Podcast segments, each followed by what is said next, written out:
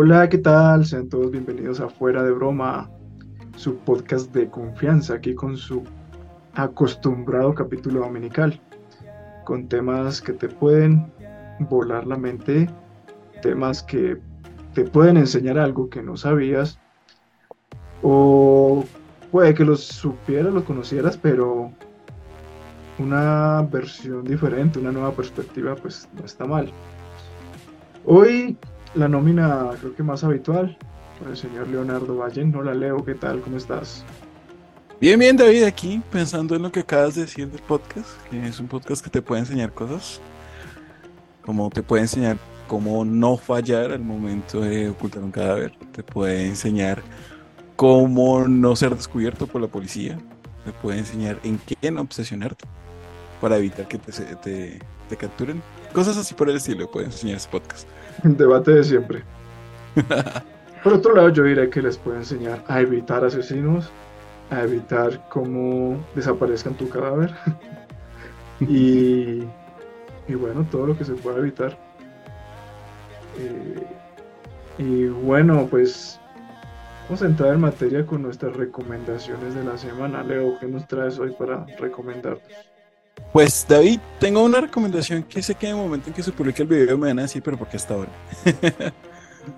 pero no sé por qué razón se nos había pasado hablar de la segunda temporada de Loki. Ah, pensé que, al momento de grabar.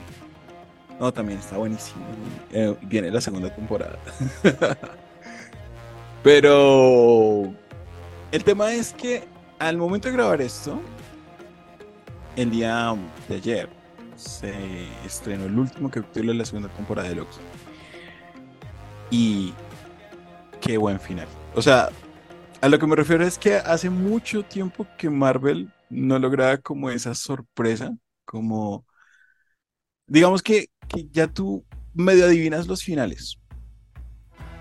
Pero fue una sorpresa de final que en, gran proporción es muy parecida como al final que te dio Endgame. Es algo que no esperabas, como que de repente, bueno, ¿y, ahora? Pero el tema es que en este caso es probable que no haya un ahora. O sea, probablemente ese sea el final como tal del personaje. Y es un muy gran final, muy buen final. No lo esperaba para nada. O sea, fue que como que, ¿what?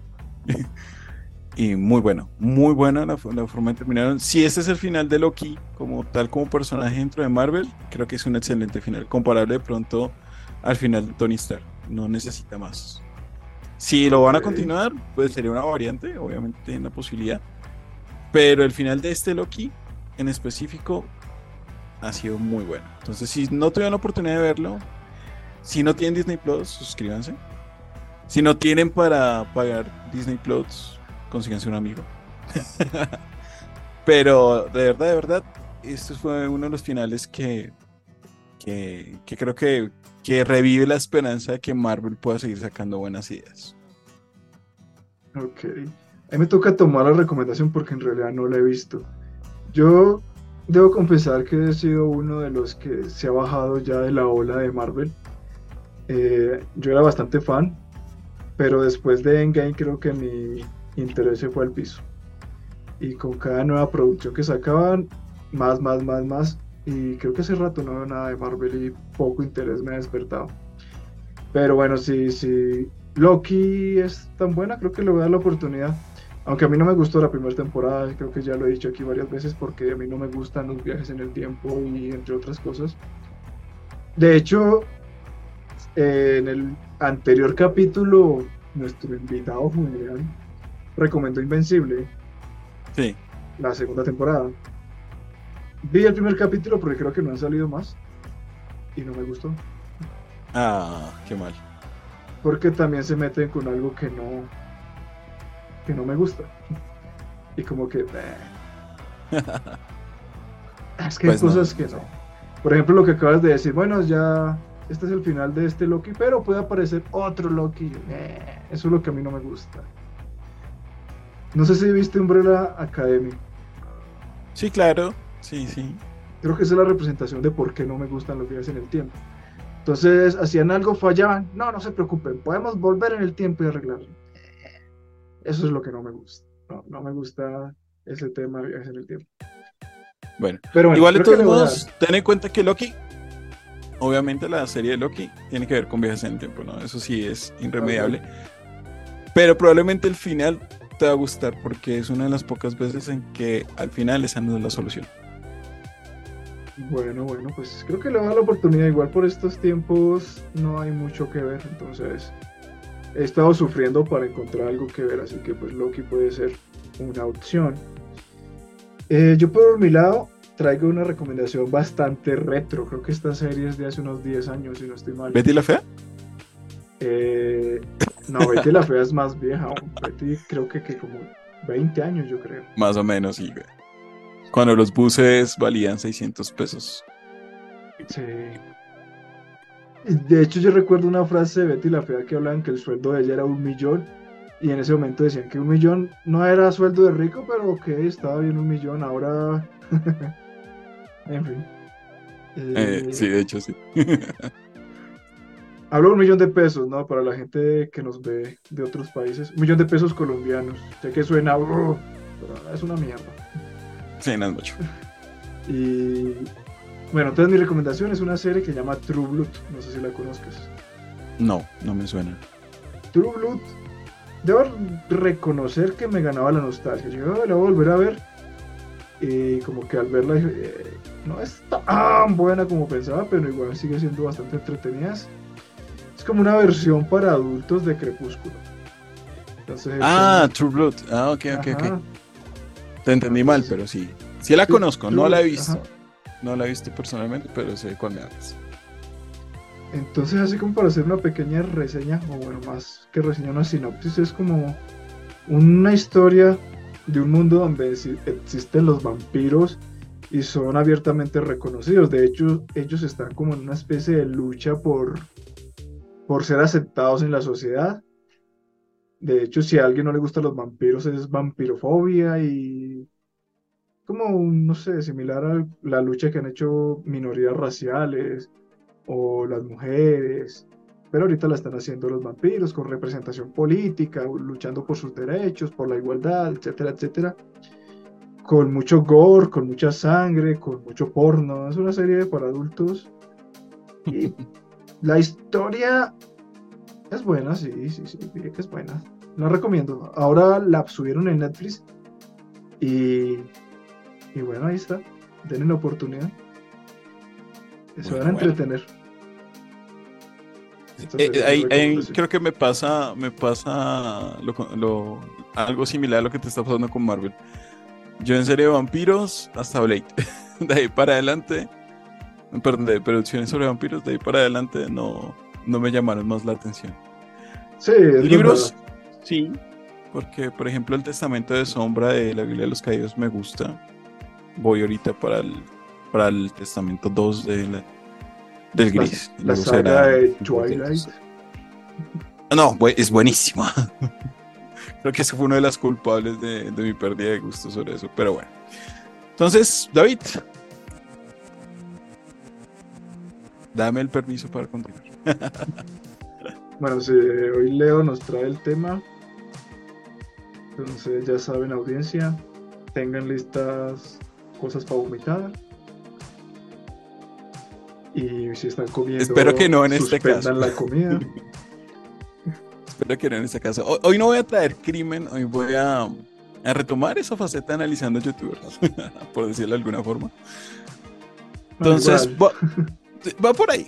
Pero creo que alcanzas a ver esta chica que está ahí de fondo, tal vez no la ves perfectamente. Obviamente el público que, que ya está escuchando el podcast eh, eh, entró tal vez por, por la imagen de esta persona que está ahí. Pero no sé si tú recuerdas cuando, eh, eh, de hecho en ese podcast nos fue Albani la que trajo ese tema, de Nicado Bocado. Bocado. Ajá. Nico Bocado, que era un mudbang, una persona que se engordó por la fama. Sigue vivo. vamos a ver un caso, sigue vivo, sigue vivo. De hecho, hace poco fue polémico porque eh, dándole como seguimiento al caso, em, hace unos pocos meses subí un video donde decía que todo lo había hecho por fama, que, que el público era el culpable de escoger su contenido y que pues por eso él siguió por ahí. Eh, que era su meta triunfar y que pues por eso se arriesgó, ta, ta, ta. Sin embargo, a los pocos días volvió a subir videos común y corriente, pero de su vida, de su drama. Eh, obviamente ya su ola ha bajado, como era de esperarse, pues todo el mundo se cansa. Pero es un poco curioso ese patrón que ahorita vamos a revisar de, en algún momento como hacer un video diciendo que todo es fingido. Y lo que pienso yo, en mi opinión personal, es que no es fingido, sino que la persona llega a chocarse con la realidad que estás poniendo y llega a sentir vergüenza de sí mismo y es cuando llegan a hacer como ese video de excusa. Y ahí es cuando puede pasar una de dos. O continúa en un ciclo autodestructivo que se acelera o para. En el caso de Nika Bocado, creo que es la primera. Pero vamos a conocer otro caso. Que ese caso en particular lo, voy a tratarlo, o voy a tratar de, analizarlo, eh, pues de la mejor forma. No sé. Entonces, bueno, vamos a entrar en materia. Entonces, la chica que tenemos al fondo, David, pues hasta ahí, ¿cómo la ves? Desde esa perspectiva, ahorita vamos a ampliarla un poco, pero desde ahí, ¿cómo la ves? Ok, bueno, la he estado viendo y bueno, primero es delgada, eso no se puede Sí. ocultar. Eh, se nota como muy feliz, pues tiene un maquillaje un poco como tirando hacia lo gótico, emo, pero Ajá. pues no se nota con un perfil depresivo o un contenido triste, todo lo contrario, parece como si fuera una youtuber de estas de moda, maquillaje y esas cosas. Ok, ok. De hecho, sí, de hecho, su, su canal, que para que puedan ir de una vez, es, es el mismo título de este video, Eugenia Cooney. Eugenia Cooney, como tal, bueno, te cuento un poco de ella. Como tal, sus videos em, empezaron en YouNow, no sé si recuerdas esta plataforma. Sí, una plataforma de streaming. Ajá, exacto, digamos como una de las pioneras en ese campo en algún momento. Ujú. Y ella empezó en YouNow pues como hablando de la vida, de cosas. Era una chica que inicialmente eh, era delgada, sí, pero no tan delgada. No era tan delgada. Entonces, vamos a entrar en materia. Te vamos a traer acá unas imágenes para que por favor me ayudes ahí a, a compartir. El buscando, vamos a explorarlo todos juntos. Entonces, vámonos al navegador. Vamos. Navegador patrocinado por Bing, por Microsoft.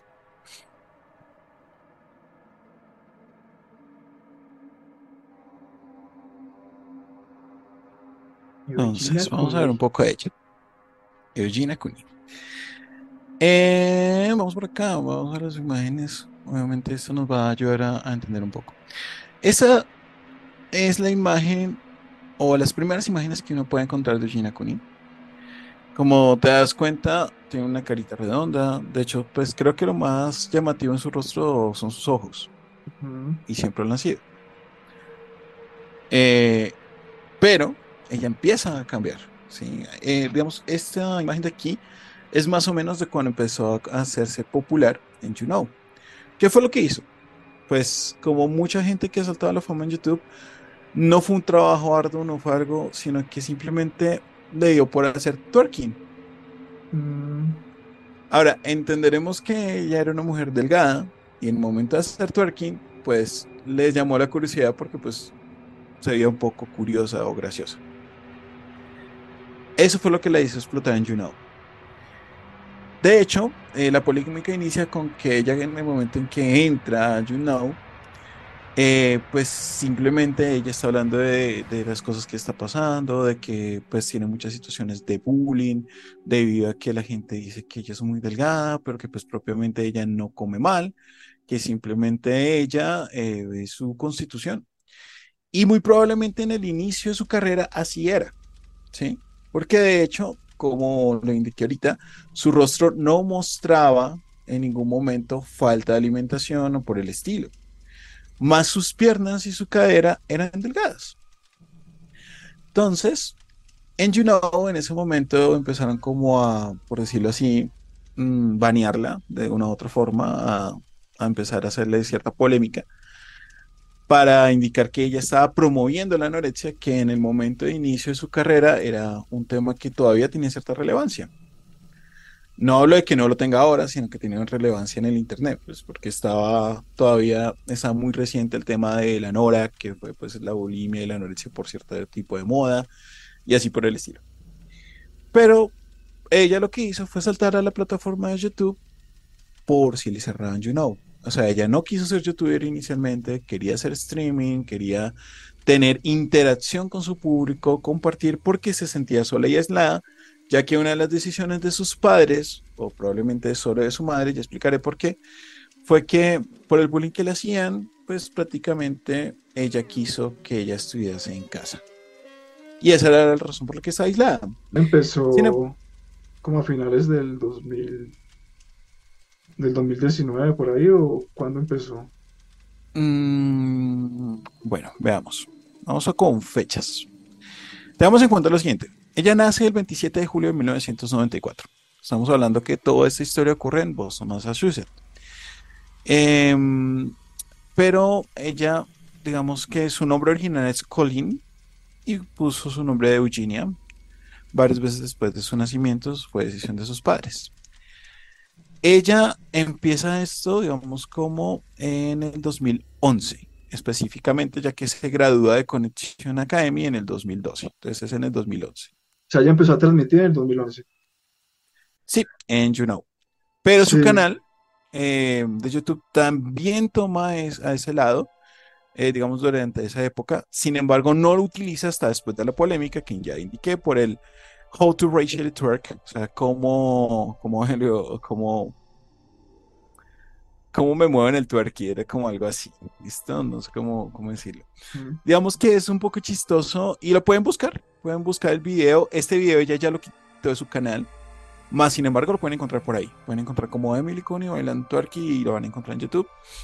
Sí, es que yo recuerdo que la moda, o bueno, el boom, o como cuando la anorexia era como tendencia y, llamaba la atención y salía en todas las noticias, era por allá por el 2010, 2011, 2012. Correcto. Fue cuando mayor visibilidad tuvo bulimia, tanto la bulimia como la anorexia. Entonces sí, debe ser de esa época. Y también ahí era cuando estaba como You Know en su, en su punto más alto, creería yo. Yo recuerdo que yo entraba ahí por los videos o por los streaming de Dross Dross a veces le daba por conectarse en YouNow y, y, era como el rey de esa plataforma cuando entraba. Sí, es, nos hiciste revivir una época, David. Exactamente. Bueno, ¿qué pasa con esta chica? Como les dije, se hizo viral. Eh, sus tres primeros videos le hicieron alcanzar en YouTube unas visitas de 3.5 millones aproximadamente, lo cual es bastante alto ahora y en esa época era mucho más alto. Entonces, pues ella empezó a hacer contenido. Su contenido se divide en tres cosas: blogs, makeup y outfits. Lo que estamos viendo de fondo es outfits. De hecho, su mayor eh, cantidad de seguidores está en outfits. Y aquí es donde entra lo primero extraño. Como te dije, David, ella recibía bullying por su peso. Más sin embargo, no tenía una sintomatología que hiciese pensar que ella estaba teniendo algún problema de anorexia en el momento de iniciar su carrera. Sin embargo, ¿qué es lo que va sucediendo con el tiempo? Em, cuando se hace la polémica, que esto eh, amenaza con cerrar el canal, esto llevó a que en 2018 ella se desplazara a Twitch y empieza a haber un rango extraño en Twitch.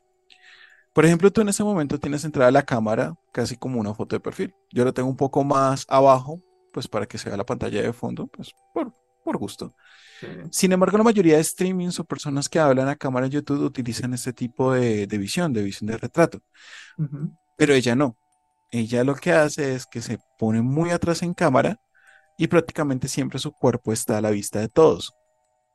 Esa es la primera señal de que ella como tal está teniendo o entiende, o, su madre entiende, ahorita les explico por qué su madre, entienden que lo que atrae a su público es su delgadez.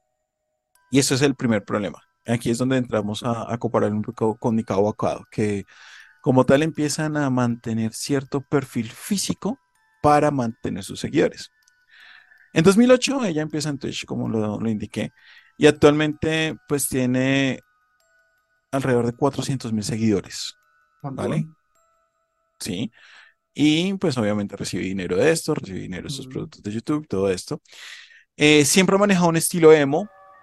Eh, eh, si ven los videos, pues ella tiene su cabello, bueno, hasta el momento, se piensa que su cabello natural es negro y largo. No sabemos si usa algún tipo de extensión actualmente y eso, ya que pues una de las situaciones que sucede con la baja de peso es pérdida de cabello. Y para que sepas, David, ¿cuánto crees que pesa? Uf, debe pesar muy poco porque es, o sea, pareces un esqueleto, o sea, está nada de ser un esqueleto. ¿Que 20 kilos? Bueno, eso es- te pasaste. Digamos que era imposible, pero se compensa con lo siguiente. Su estatura es de 1,65 Ok. y pesa 29 kilos. Y tiene 29 años. Pero yo no creo que ese sea el cabello natural, como tú lo decías, para tener un cuerpo tan delgado, porque es que es, parece una momia, literalmente. Tiene un cabello que se ve bastante sano y fuerte. No tiene mucho sentido. Sí, no tendría sentido, pues, porque obviamente tendría falta de nutrientes y todo esto. Ahora, que si es posible, puede ser posible, porque recordemos que igual ya tenía un cabello así y ya ella tenía su delgadez natural. Hay posibilidad, hay posibilidad, pero sería extraño, sería un poco extraño. Sin embargo, ¿qué es lo que sucede después? Kuni eh, en su proceso intenta ser modelo por un breve tiempo en Nueva York. Pero pues esto lo hace porque obviamente está perdiendo como su protagonismo virtual, su protagonismo online.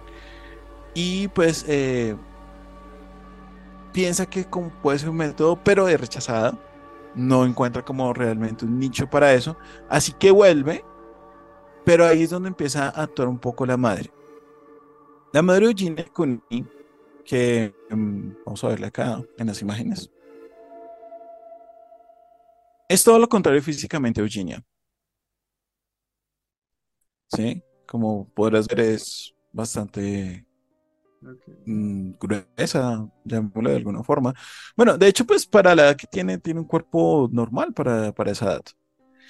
¿Sí? Sin embargo, ella empieza a aparecer en los videos y ella tiene un actuar un poco extraño. ¿Sí? Ella en los videos se comporta como una niña. ¿A qué me refiero? Cuando tú ves los videos que son los vlogs de Eugenia Cooney, aparece la mamá y ambas actúan y hablan como niñas. De hecho, Eugenia Cooney siempre habla como niña en los videos, en el inicio. Vamos a mirar un momento acá.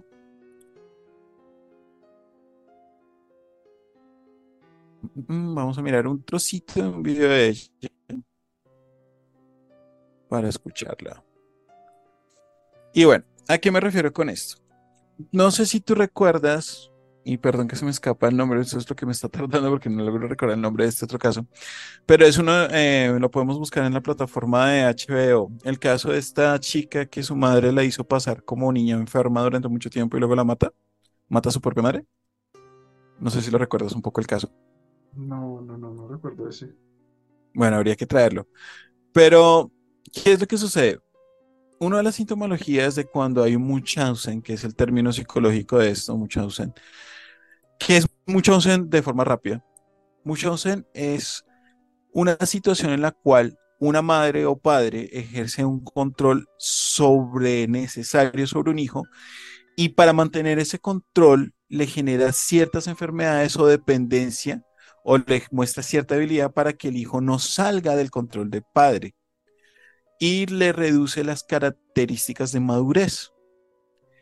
En el caso de, de Kuni, esto se ve en la forma en que se comporta con su madre. Vamos a ver este video.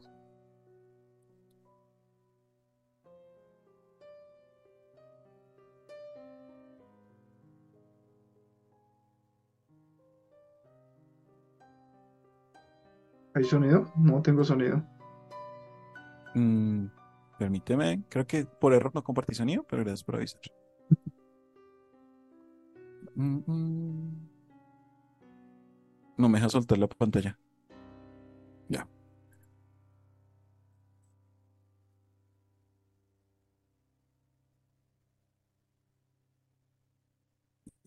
Vamos a devolverlo un poco.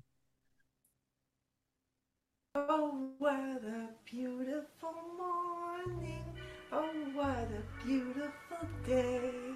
Are you ready to go preppy in a wonderful, wonderful way? Let's do it. ¿Hasta ahí? Creo que pudiste notar algo, ¿no? Eh, no sé, nada vieja cantando. Sí, pero sus movimientos, sus expresiones son como la que usaría una persona con un niño pequeño. Oh, sí, sí. A eso me refiero.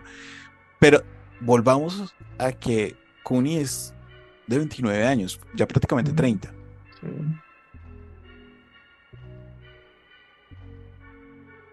Hey guys! I'm here again with my lovely mother. In the last video, she said that like if you guys got to 10,000 likes, then she would make me preppy. Then we lowered it to like seven or five or something. Five. So I guess we have to do bye So- bye so- emo. So I guess now I'm, I'm forced to become preppy. So Hello, Preppy. Shall we begin the transformation? Are you ready? You're gonna love it so much. That even maybe your fans will go preppy too. Let's do it. Okay, so first we have to get rid of the outfit and the makeup. why? Gloves, off with the gloves. Listo. Datos importantes aquí del lenguaje corporal. Esto, pues, perdón para los que estén escuchándonos, tendrán que entrar en YouTube para poder ver esta parte y entenderla bien. Número uno, posiciones. Aunque no se note, ellos están usando una cámara que prácticamente es de ángulo de ojo de pez. Y si te diste cuenta, la mujer, la madre, se ve muy grande. No es tan grande. Emilia es un poco más alta. Pero mira que la hace sentar en un banco pequeño. Esto es una muestra del lenguaje de, de- de que puede. Eso que estoy diciendo es una teoría. Y hay psicólogos con canales más profesionales que han analizado el, eh, el canal de Emilia Kunis sobre el tema. Más sin embargo, yo le hago esta lectura propia. No he visto que le hayan hecho lectura a este video que estamos viendo. Y mira la reducción que ella toma. Como te das Ujú. cuenta, tiene tacones, pero está sentada en un banquito prácticamente en el piso. Y si te das cuenta, su comportamiento está con cabeza agachada, prácticamente sumisa. Sí, es una La relación mamá no le está de- diciendo nada malo. de pero-. Exacto, se nota, se nota en este video que hay cierta incomodidad. ¿Y por qué traigo a colación este video? Si notas aquí la cara, ese es uno de los primeros videoblogs de Mila Kunis. Ahorita está más delgada. Más sin embargo, se nota que como cierto empuje por parte de la madre Ujú. para hacer el video. Claro, lo pueden seguir viendo y me podrán decir que no, que en el video ya se ven más sueltas, que se ven más alegres. Y sí, de hecho hay un video donde van a un parque de diversiones, que es uno de los que más, ah, eh, los que he visto analizar, y muestran un poco como ella, no sé cómo decirlo, ella llega y las dos celebran como si fueran niñas pequeñas, con cierta emoción, con cierta exageración, que uno podría decir, ah, no, es porque lo hacen en cámara. Mm, No, no porque hay momentos en los que se nota que no se está dando cuenta que está siendo grabada, pero continúa con el papel, es decir, que este rol lo mantiene con su hija. Adicional, el padre nunca aparece. El padre existe, pero lo poco que dice Eugenia sobre su padre es que siempre está de viaje. Entonces, muy seguramente la ausencia eh, física del padre y emocional del padre ha provocado que también la madre desborde este sentimiento de, soledad en su hija y por eso no quiera que ella salga de su nido. Eso también explicaría el por qué su opción primera cuando recibió bullying fue mantenerla en casa y por qué la ha apoyado con la construcción de su canal. Recuerden, el fenómeno es mucha ansia por poder. Lo analizaremos después en otro capítulo porque es interesante, ya que mencioné lo del otro caso que preciso se me escapa el nombre, pero ya lo traeremos para que sepan de qué estoy hablando. Vamos a seguir un poco con el tema. ¿Qué es lo que sucede? La gente siempre piensa en el trastorno alimenticio de Gina Kunin. Presumen que puede ser anorexia nerviosa, presumen que eso es lo que ha afectado su, su cuerpo, todo esto. Eh, sin embargo, pues ella al principio ella tenía como un grupito de youtubers, ¿sí? Así como vemos de pronto, no sé, qué sé yo. eh, no sé, David, si recuerdas algunos youtubers que hacen colaboraciones y que ya luego uno se da cuenta que son amigos, que viven en un estudio eh, juntos en un apartamento porque hacen estudio. Sí, sí. eh, o- ¿sí? Pues Ella tenía un grupo así de colaboración. Los clásicos, continúa. Ah, te decía que estaban los clásicos de cuando recién empezó YouTube, que era el Wherever Tomorrow Crew, el No Me Revientes Crew. Ejemplo. Ya hoy en día creo que más de streamers como que siempre están colaborando y viven juntos, como estas casas de creadores de contenido que llaman. Exactamente. Pues ella como tal eh, tenía un grupo de compañeros que, pues, digamos que se empezaron a preocupar por ella, porque al principio la apoyaban mucho, pero cuando vieron que su delgadez aumentaba, aumentaba, aumentaba, de hecho, vamos a poner este de fondo, eh, decidieron Hi guys, so today hacer la acción. Acá ya puedes notar la, la diferencia en el rostro, ¿no, David? Sí, claro, ya. Cada vez más, Sí, más vamos y a dejarlo más. ahí. En los brazos también. Pero bueno, antes de, Entonces, de que eh, ¿qué continúes? Leo, creo que es hora de hacer la pausa Sí. que siempre hacemos. No se vayan. Ah, bueno, sí, perfecto. Vamos a ver aquí una pequeña recomendación comercial o ahí vemos que se mete en la edición. Y nada, ya volvemos. No se vayan. No tardamos.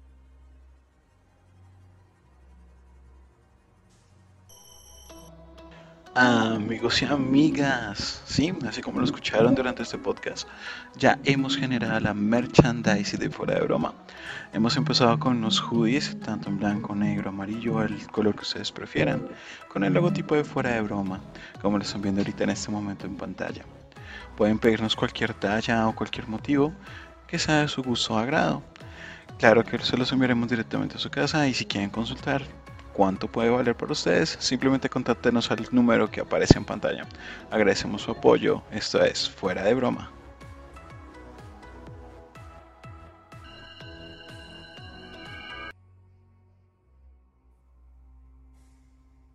Estamos de vuelta para seguir con el caso de Eugene Cooney, que nos lo está trayendo hoy Leo. Entonces, Leo, ¿qué íbamos? Bueno, como te comentaba David, esto es esta chica. Creo que no volviste a compartir el sonido del video. Ah, no, lo tengo motivado en el momento. Ah, bueno, Solo lo vamos a dejar un poquito de fondo. ok. Pero como te comentaba David, el tema con, con Eugene es que ella llega, eh, crea este grupo de, de amigos a través de, de- de su fama, por decirlo así. Y en 2019 pasa algo extraño. Ella desaparece de las redes. 2019. Normalmente era muy regular en su publicación. Sí, sí, sí, pero ya, ya voy para allá. Y simplemente desaparece. La gente empieza a hacer sus teorías. Empieza a decir que quizás eh, murió, que su delgadez la mató, cosas por el estilo. Pero vuelve al poco tiempo y eh, entera a su público de que la situación que se le presentó realmente es que sus amigos, eh, bueno, en, Estados Unidos existe como una especie de ley que es la 5150, sí, 51, sí, 5150, la cual permite a una persona ser intervenida por un grupo familiar y ser eh, retenida a la fuerza en un centro psiquiátrico por lo menos 72 horas. Esto porque la, digamos, sus videos fueron como probatorio de que su psiquis no estaba correcta. ¿A qué me refiero? Como hemos notado en los videos, ella va a una transición en la cual cada vez es más delgada. En sus primeros videos, ella sentía esa presión que sentía en, su colegio o en su escuela de que le estuvieran indicando todo el tiempo que era muy delgada, que era muy flaca, que era la chica más que se iba a desbaratar, todo esto, recordemos sus medidas. Sin embargo, em, el problema con una persona, digamos que si ella no está sufriendo motion por poder con su familia o con su madre, y está simplemente sufriendo un, un trastorno alimenticio, hay un momento en que ellos empiezan a reforzar su idea de que su situación es normal. Y probablemente al principio lo era. Pero el tema es que con el tiempo ella sigue adelgazando, adelgazando y sus amigos le van diciendo como, hey, mira, no te están viendo por tu contenido, te están viendo por tu delgadez y tienes que afrontarlo. Y el problema con una persona que tiene un, un, trastorno alimenticio es que muchas veces si tú le dices como, hey, te ves bien, eh, te estás viendo mucho mejor, o te apoyo por el estilo, ellos van a recibirlo como lo contrario, van a recibirlo como que te estás, le estás teniendo pesar, que se está engordando, que no se ve bien, que le están diciendo cumplidos para hacerlo sentir bien, pero que no está bien. Y esto parecía estar acentuando las cosas. ¿Cuál es el problema? Que ella vuelve a las redes muy temprano, muy rápido. Al principio llega y hace un video en el cual indica que sí, que ha comprendido que tiene un problema, un trastorno, por lo cual eh, pues ella va a tomar las acciones para manejarse y esto, pero lo mismo que comentaba un poco con Nica Bocado, no le dura mucho. Y retoma los videos diciendo que ella hizo esto por presión social, porque sus amigos le estaban indicando que lo hiciera, porque pues prácticamente sus amigos o los que creía que eran sus amigos no entendían que ella físicamente estaba bien y que ella era así naturalmente. Para cualquiera es obvio que ya naturalmente no está. Como estamos viendo este video, este video es de aproximadamente hace 5 o 6 meses. Em, es una feria a la cual han venido, ido muchas veces, pero su comportamiento es así. Como celebrando, su ropa es así. De hecho, si te diste cuenta un poco el detalle al principio del video, ella ni siquiera se sienta al lado de su madre en el carro, se sienta como una niña atrás. Y es por eso que, que algunos profesionales de la salud indican que puede haber una situación de estas aparte de su obvio problema alimenticio. ¿Cómo se va desarrollando actualmente la situación? Bueno, actualmente Debra, que es la mamá, la que está apareciendo en el video, sigue apareciendo con más rigurosidad en los videos. Ella sigue manteniendo su delgadez, sigue teniendo su canal en Twitch. Eh, obviamente, su boom ha pasado. No es tan popular como antes, lo cual yo pienso que es bueno porque de una, de una u otra forma la gente ha entendido que el apoyarla no era lo correcto. Sin embargo, sigue habiendo en vivos en los que le pelean, en los que le acusan, ella sigue insistiendo en que ella es así, que Pero si tú te das cuenta, por ejemplo, en esta parte que estamos viendo del video de fondo, es que se nota que no puede ni cargar la caja que carga su madre en su momento con unas pocas galletas. Se nota debilidad. ¿Sí? Y más que todo, la, forma en que posa, sí o sí es para mostrar sus brazos, sí o sí es para mostrarse. No, o sea, ni siquiera la cámara está centrada como en, lo que está haciendo la madre, sino simplemente es, ella está ahí como la muestra de su cuerpo. Su cuerpo es el que vende. Sí. Estaba pensando en el chat de esta chica cuando está en Twitch. Sí, por ejemplo, voy al caso de, de alguien como Ibai. ¿Conoces a Ibai? Sí, sí, sí. Bueno, Ibai creo que es el streamer que yo más sigo, me gusta mucho lo que hace. Y él, pues, es una persona obesa, pero su contenido no se basa en que él es obeso. O sea, él hace mil cosas y nunca intenta como explotar esa obesidad. Y aún así, su chat, aunque es muy controlado, siempre hay gente metiéndose, pues, con que es gordo, gordo, gordo. Ahora ella, que sí explota eso y básicamente su contenido es vean lo delgada que soy, ¿cómo es el chat de ella? O sea, un montón de gente burlándose de lo flaca que es. O sea, debe ser el chat más tóxico que puede existir en este mundo. Sí, pues los pocos chats que vi grabados, pasa que le dicen, hey, mira, pues es que tú crees que no tienes un problema y eso es parte del problema. Comentarios como ese. Sin embargo, también hay como muchos comentarios de, apoyo, pues gente que la ha seguido desde muy pequeña, y es que ese es el problema, su sociabilidad está enteramente ligada a su trabajo. Aproximadamente llegan a 10 mil dólares por mes en sus cuentas de YouTube y de Twitch. Eh, no sé si mantiene la de YouNow, creo que no. Eh, sin embargo, obviamente tiene un TikTok, obviamente tiene su Instagram, obviamente tiene otras redes sociales que le aportan. Y no sé, eh, a mí lo que más me, perturba es, es, la forma en que su madre se involucraba en esto. Hay un video de ella en la que, no lo voy a mostrar aquí, no sé, Creo que no, no es correcto. Y hay que decir algo, o sea, para la mayoría de hombres, eh, una cintura delgada es muy atractiva. Pero también para la mayoría de hombres y de mujeres en general, la delgadez de ella no lo es. Es extraña, así de simple. Y su madre aparenta no entenderlo. Porque en uno de los videos que, que tal vez busquen ustedes, no lo mostrar aquí, pero que me parece un poco más perturbador, es el hecho de que ella se está cambiando como en una tienda de segunda mano, está buscando ropa. Y prácticamente la madre sostiene la cámara mostrándola prácticamente semidesnuda. No entra en el terreno de la desnudez porque pues en teoría respetaban las reglas de YouTube, pero pues prácticamente tiene un top y, y un, y un bikini, por decirlo de alguna forma. Y ahí es donde yo he entrado a preguntarme, o sea, ¿por qué su madre grabaría esto? ¿Para qué? No, no sé, yo pienso que, y de pronto tengo una, una idea sesgada por el contexto en el que crecí, pero creo que un, un normal de las madres es ver a sus hijos siempre delgados y querer que se alimenten bien. Me explico. Casi que no pasa lo contrario. ¿Sí? Ya, pero yo creo que esta señora es pues lo que tú nos comentabas, simplemente la explota y sabe que si la filma así, su, el cuerpo pues extraño de ella va a llamar la atención y la gente va a ir solo por el morbo de ver a alguien tan delgado con poca ropa. Y ella pues quiere explotarlo y sacarle plata a la hija. Pues así lo veo yo. y muy probablemente.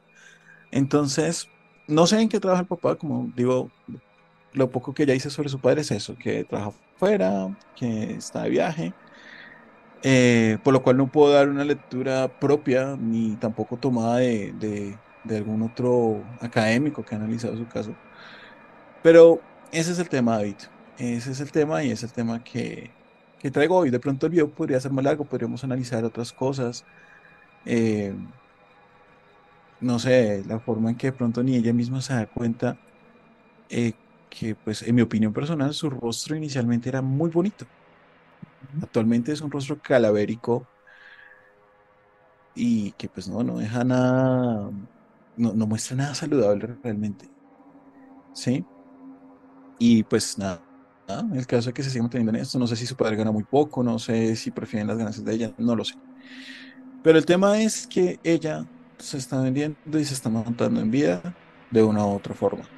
Sea porque tiene un problema y ya sus padres se rindieron y decidieron simplemente como compartir con ella y que ella fuera feliz.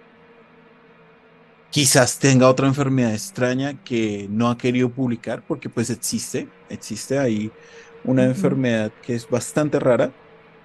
Eh, de hecho se señala como huérfana por la can- poca cantidad de casos, que es que tu cuerpo no puede absorber grasas. De hecho, hay un ciclista, no me acuerdo si es de origen español, que eh, ganó unos Paralímpicos y que él no tiene grasa. Se ve igual de flaco a lo que estamos viendo de ella, pero come bastante, pero simplemente su cuerpo no tiene la capacidad de absorber grasa. Sus músculos siempre son esqueléticos. Puede ser otra posibilidad.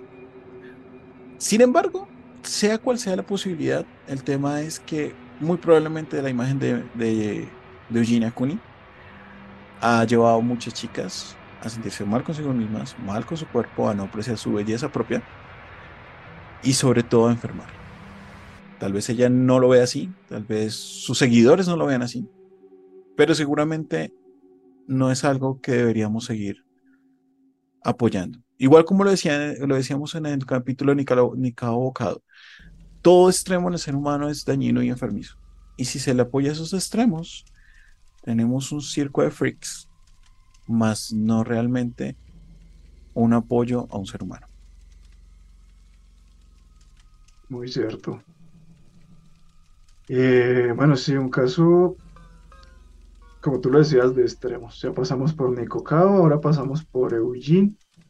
Las dos caras de la moneda llevadas al extremo. Y pues no, no somos como los psicólogos o los expertos o los que conocemos a fondo la situación de ella, pero es, cabe la posibilidad que todo esto simplemente es por ser una celebridad en internet. Y hay algo que me viene a la mente en este momento.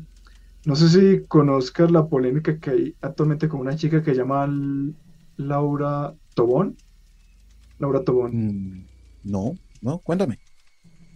Eh, bueno, no sé, las personas que nos ven de pronto la conocen. Ella es al parecer famosa. Yo no la conocía, pero es porque no es como el tipo de contenido que yo suelo consumir. Pero es una influencer colombiana que creo que esta semana, no recuerdo exactamente el día, sacó un video donde ella trata como de dar un mensaje de, mira, los influencers en realidad no son lo que parecen, son más que toda apariencia, no traten de ser como ellos, pero lo dijo de una manera muy desafortunada. La chica llegó y básicamente quedó como, no pretenda ser como yo, yo soy superior a ustedes. Yo puedo pagarme un entrenador, puedo pagarme un dermatólogo, puedo pagarme un esteticista. Eh, ustedes no, no, no pretendan ser como yo. Más o menos lo dijo así, pero pretendiendo dar el mensaje de, de no quiera ser como un influencer, porque pues la verdad, todo lo que ve realmente es intentar mantener una imagen y todo absolutamente superficial. Entonces, Mm, sí, ya recuerdo. Eh, obviamente este es un caso diferente, pero es lo mismo, es pura imagen. No sé si ella por mostrar esta imagen que puede ser choqueante y, y el morbo, o sea, ya alguien ve a una chica tan flaca, ¡oh! quiero verla y eso de pronto la hacía sentir bien, tener tanta gente mirándola, la fama. Yo creo que va por ahí, o sea, sin ser el más experto, yo creo que fue la, el deseo de ser famosa, el deseo de de ser validada por mucha gente, la que la llevó a, pues, a volverse lo que es. Yo la veo como una momia viviente realmente. Y no sé, David, me, ahorita que mencionas esto de Laura Tobón, eh, yo la verdad la historia no la conozco bien. Me acuerdo que me crucé con un TikTok hace como dos, tres días tal vez, donde esta otra influencer colombiana, Gina Calderón, estaba como respondiéndole, me acuerdo de algo así. Pero creo Ah, que si hablamos de Gina Creo que acabo de Calderón es- perder un poco de respeto por Leo si su TikTok le muestra el algoritmo a Gilma Calderón. No, no, no. Es, eh, digamos que es un TikTok cuando uno entra a TikTok 50. Luego, te explicaré por qué entra 50. Pero era de esos trending de lo que como número uno en Colombia, bueno, en fin, pero el tema y por qué menciono a Gina Calderón es que ella también es una muestra de esto, de, de cómo la gente por por la fama Exactamente. se, se dañan a sí mismos, porque, listo, Gina Calderón no entra dentro de los cánones de belleza, pues, pero actualmente tampoco.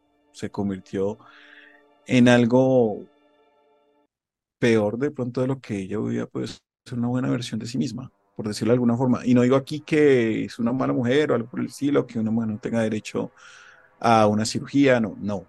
Pero todo tiene su límite. Y, ese es el tema que de pronto se pelea, o que yo de pronto, en mi opinión personal, peleo mucho.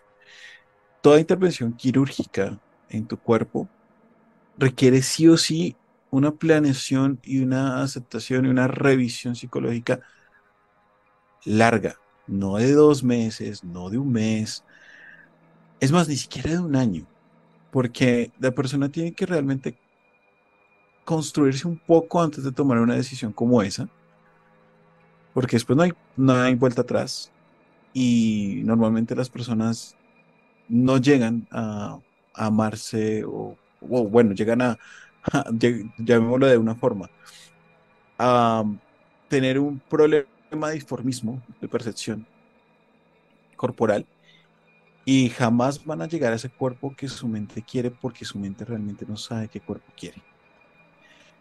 Y eso aplica para muchos temas, pero a eso es lo que lo quiero resumir. Si ustedes que nos ven hoy, que nos escuchan, o que nos escuchan en el futuro, porque pues así como Eugene duró dos, tres años con su canal antes de que reventara, puede que este reviente en algún momento y lo estés escuchando por ahí en dos, tres, cuatro años. Pero si lo estás escuchando, simplemente decirle, nena, parce, no lo hagan hasta que realmente hayan entendido qué quieren ser. ¿Te imaginas que nosotros dando este discurso y en tres años todos gordos para que nos vean? O tú con tetas, así tipo este, Ajá. ¿cómo se llama este lo que se me, se me vino a la cabeza la farándula criolla? Eh, ah, se me Eh, olvidó. Pero creo que entenderán la referencia. sí, quiero saber cuál es también. Ajá. Entonces ahí está, ahí está. El mundo de, de YouTube es peligroso. Ojalá se vuelvan famosos por otras cosas, no por ser un freak. Sí. ¿A ti te salió en TikTok este man de Baby Don't Hurt Me? Tal vez. Me su- me- la canción me suena, pero no es- suena la canción y es un tipo muy musculoso, como posando y con algún mensaje. Es un poco raro, pero me viene a la mente también con, con este tema, ese TikTok de él. No, no, la verdad no, no, no. De verdad, la verdad no. Pero bueno, David. Entonces, esto ha sido todo por mi, por, por mi lado, David. Entonces, te dejo en las manos al final de este capítulo. Bueno, pues Leo, muchas gracias por traernos este tema. Que retomando lo que dije al inicio, creo que en este caso aprendimos algo. En mi caso yo aprendí, yo no conocía el caso de, de este influencer. Tal vez alguien de nuestra audiencia sí, y entonces ahí voy a lo otro. La conocías, pero pues viste una nueva, un nuevo punto de vista, el nuestro. Y nada, pues muchas gracias. También muchas gracias a las personas que nos ven, nos escuchan, como siempre. Recuerden, si no está suscrito, suscribirse, tanto en Spotify como en Facebook, como en YouTube y en todo lado donde estemos. Eh, y nada, pues creo que nos estaremos viendo el otro domingo con un nuevo capítulo. Y nada, hasta la próxima. Chao.